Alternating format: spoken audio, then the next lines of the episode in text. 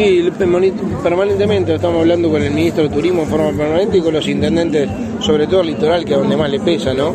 Sobre todo por una diferencia de cambiar en Argentina, que hoy es imposible seguir. Ustedes saben de la, del proceso de inestabilidad que se está viviendo.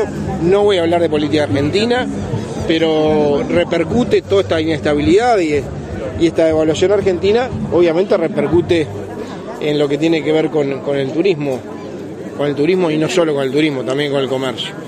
También hay mucha gente que va incluso a, lo estamos viendo todos los días, venimos del litoral, así que lo vemos como gente uruguayos van camino hacia el otro lado, muchas veces hacer algunas compras y a comer, a, incluso hemos llegado a ver algunas situaciones insólitas. Tenemos que ir tomando medidas, se tomaron algunas para compensar desde el tema de la nafta, al tema de subsidio a los, trabajadores que se contraten, al tema de eliminación de impuestos a algunos artículos.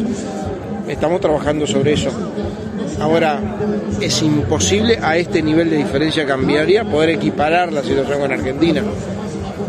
Sabemos que la situación argentina es muy inestable, veremos cómo siguen en estos días, pero estamos ya pensando en políticas vinculadas al turismo, ya no al turismo ahora de invierno termal, sino el turismo de verano, que la estuvimos hablando con intendentes y la estuvimos hablando con el ministro de Turismo, pensando políticas para incentivar el turismo con algunas con algunos beneficios para los turistas que vengan a Uruguay pensando en la próxima temporada.